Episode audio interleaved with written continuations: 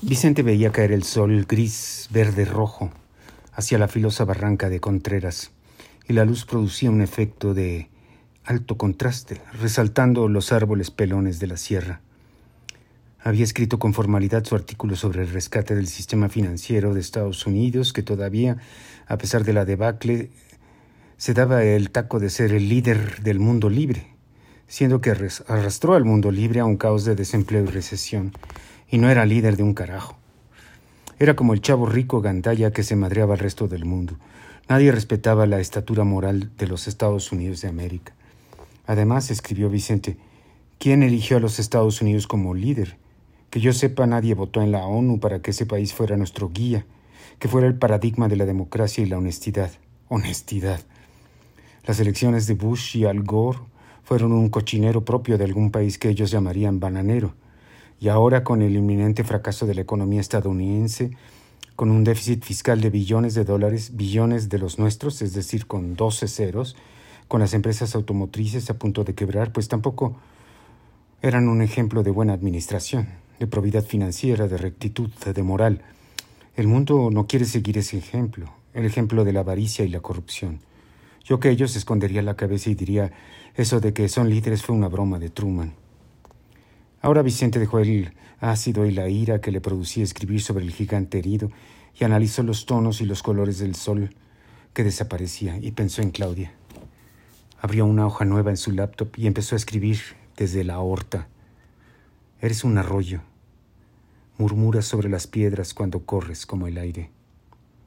Tu cuerpo habla quedito y ellas te miran pasar y se deslumbran con el sol. Eres un arroyo, nadas feliz y tus cachetes enrojecen si alguien te admira.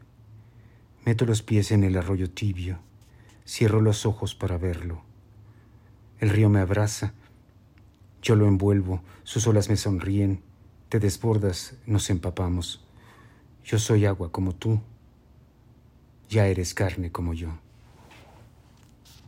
Miró el poema por un rato en el momento en el que percibió que el sol se había despedido del Valle de México. Empezaba a cundir una noche más fría que en semanas pasadas.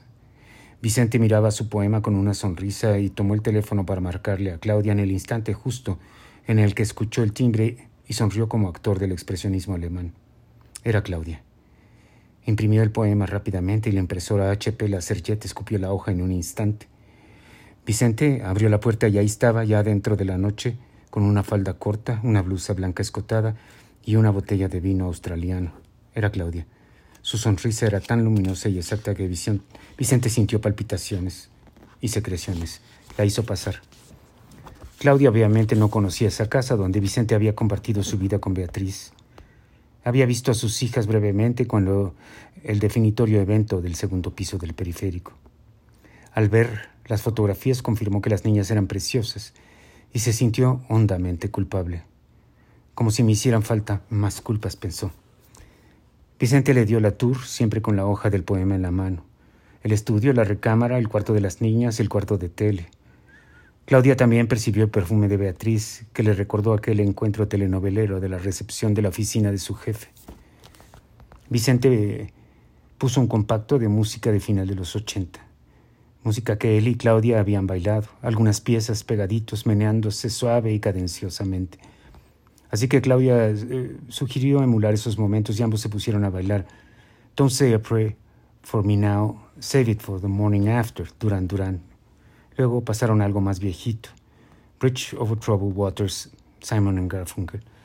Bailaron de cachetito con los cuerpos adheridos, lentamente, moviendo apenas los pies. Luego el vino y el poema, los dos se pusieron a hablar del amor. Vicente obviamente no le confesó a Claudia sus dudas, sus reflexiones de ese día en cuanto al orden anterior, la estabilidad de la familia, el equilibrio previo con Beatriz y el caos actual, el dictado implacable del amor y la libertad humana. El rumbo claro, en línea recta, o el Big Bang y la entropía. Bailaron más, bebieron más vino y hablaron del pasado, de las fiestas, de los fajes en el coche, de los hotelazos de sus papás, de los paseos en el Parque México, de la vez que se bañaron juntos en la tina de baño de los papás de ella y casi los cachan, de las cartas que le escribió ella, del perfume con el que las rociaba, del anillo que compró él. Susurraron maravillas, cuchillaron seducciones pasadas, besos y caricias. Bailaban casi a oscuras, con los cuerpos pegados, como con cinta canela. Así, con el oleaje de la música, con el olor de Claudia, el sabor de su saliva, la ternura de su cabello, la armonía de su voz, Vicente disipó toda duda en cuanto a la dicotomía amor-orden, caos-monotonía. Teniendo a Claudia en sus brazos, ya no había más argumento que el de su calor, sus susurros, la música lenta de los setenta y los ochenta. January, don't be sad, don't be angry to me. La media luz, el vino australiano, los te amos al oído. Las cosquillitas de su pelo, sus huesos pegados rechinando. Ese instante no admitía flaquezas, era la magia, el milagro de tener a la mujer amada, el amor verdadero. A la media naranja, al alma gemela con la cabeza en su pecho, moviéndose en un vaivén, en un sub baja. Otra vez el cielo, el paraíso, la plenitud, el milagro de eternidad, de amor.